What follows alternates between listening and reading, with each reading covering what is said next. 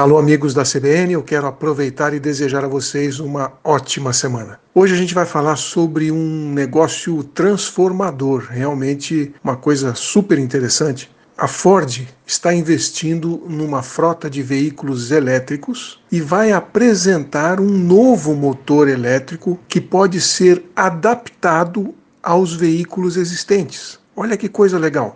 O motor chama-se Illuminator e busca tornar qualquer modelo antigo de carro a gasolina num futuro carro elétrico. De acordo com as informações publicadas pela revista Exame, o motor de 285 cavalos será apresentado oficialmente agora em novembro na feira lá em Las Vegas. As dimensões do modelo são de 57 centímetros por 37 centímetros de altura, ou seja, um motor bem pequeno e tem uma boa adaptação para diversos tipos de veículo. Até o momento, a Ford não divulgou ainda qual vai ser o preço dessa novidade e também quais veículos poderão utilizar este motor. Durante o evento, o show que vai ter lá em Las Vegas, o fabricante com certeza vai revelar todos os detalhes do produto, além dos custos de instalação e os outros componentes que serão necessários para converter um carro a combustão num carro elétrico.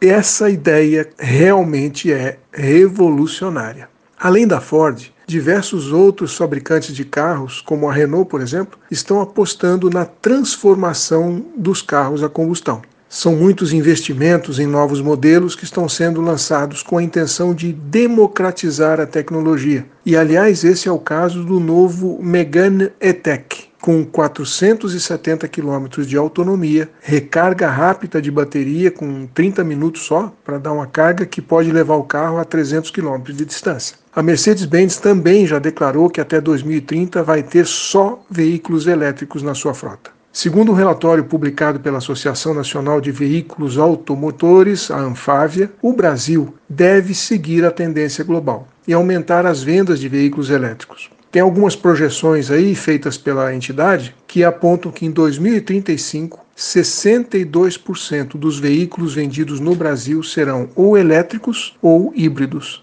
No Brasil, para esse cenário se concretizar, o estudo está indicando que vai ser necessário um investimento muito alto, alguma coisa aí na casa de 150 bilhões de reais em infraestrutura, tecnologia e produção de veículos elétricos. Mas nós estamos avançando. Estamos avançando para uma mobilidade mais sustentável e avançando para um Brasil mais sustentável. Um abraço. Aqui é o Silvio Barros para a CBN.